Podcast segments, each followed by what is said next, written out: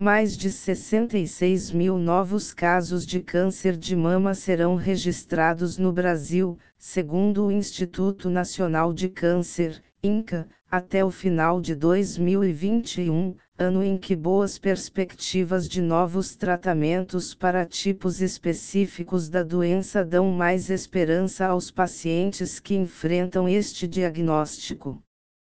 Um exemplo é o câncer de mama do subtipo triplo negativo, considerado um tumor agressivo associado a menor sobrevida e alta taxa de recidiva, volta da doença, nos primeiros cinco anos após o diagnóstico.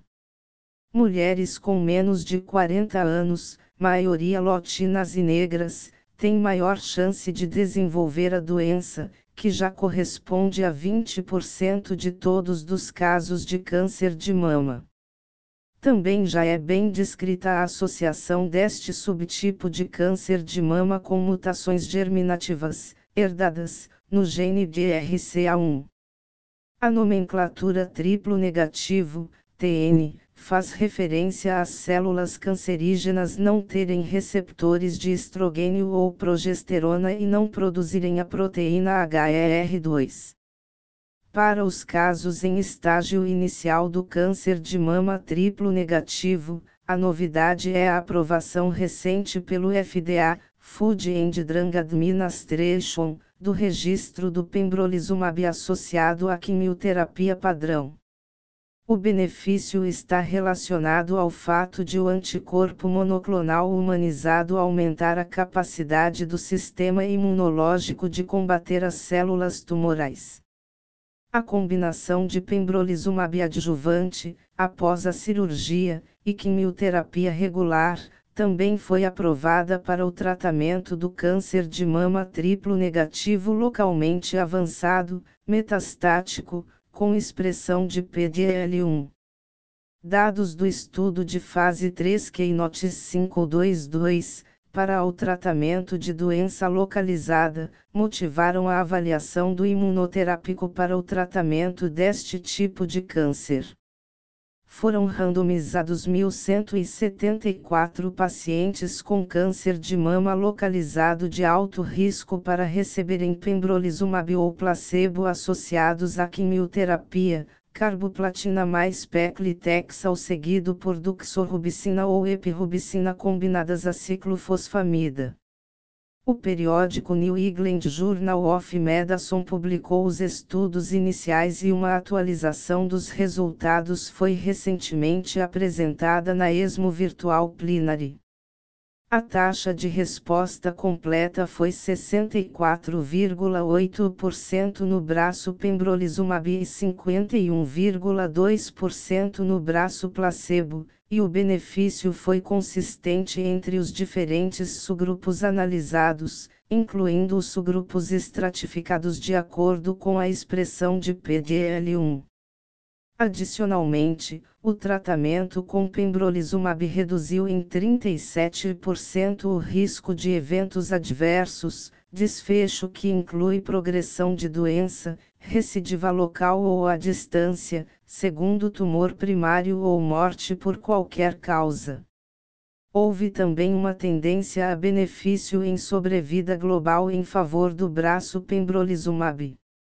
Na avaliação de segurança, a taxa de eventos adversos relacionadas ao tratamento de graus maior ou igual que 3 foi 77,1% no braço pembrolizumab e 73,3% no braço placebo, e a taxa de eventos adversos imunomediados foi 43,6% e 21,9% nos mesmos braços respectivamente.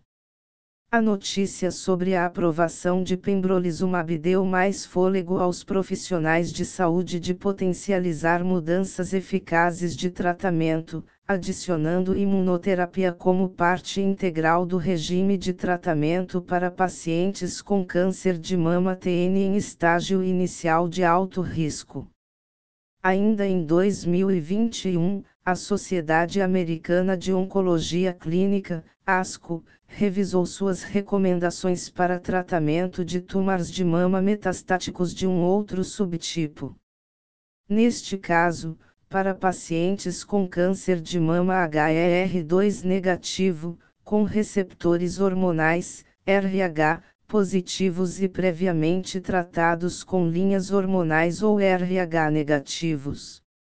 A última versão das diretrizes publicada em 2014 trazia evidências compiladas entre os anos de 2009 e 2013. O tratamento de tumores com perfil molecular HER2 negativo e RH positivo metastáticos também foi avaliado. Vale conferir os estudos para cada tipo de tumor. Tumores HER2 negativos HR negativos, triplo negativos, com expressão de PDL1. O estudo IPASSION 130 avaliou a segurança e eficácia do uso de atezolizumab em conjunto com peclitexal albuminado em pacientes com tumores de mama metastáticos triplo negativos que não haviam recebido tratamentos prévios no cenário metastático. Tumores HER2 negativos HR negativos, triplo negativos, sem expressão de PDL1. A publicação Egger et al. compilou, em 2020, as evidências de 10 estudos clínicos que comparavam quimioterapia baseada em platina versus quimioterapia baseada em outras drogas em 958 mulheres com câncer de mama triplo negativo metastático.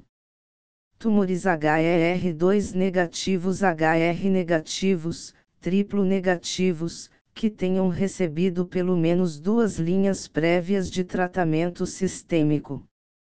O estudo assim alocou 529 pacientes com câncer de mama triplo negativo, que tivessem recebido pelo menos duas linhas de tratamento sistêmico prévio, para receber sacituzumab govitecanzi ou quimioterapia à escolha do investigador, eribulina, capecitabina, gencitabina ou vinorelbine. Tumores HER2 negativos HR negativos, triplo negativos, portadores de mutações nos genes de RCA1 ou de RCA2 que tenham recebido quimioterapia neoadjuvante, adjuvante ou no cenário metastático.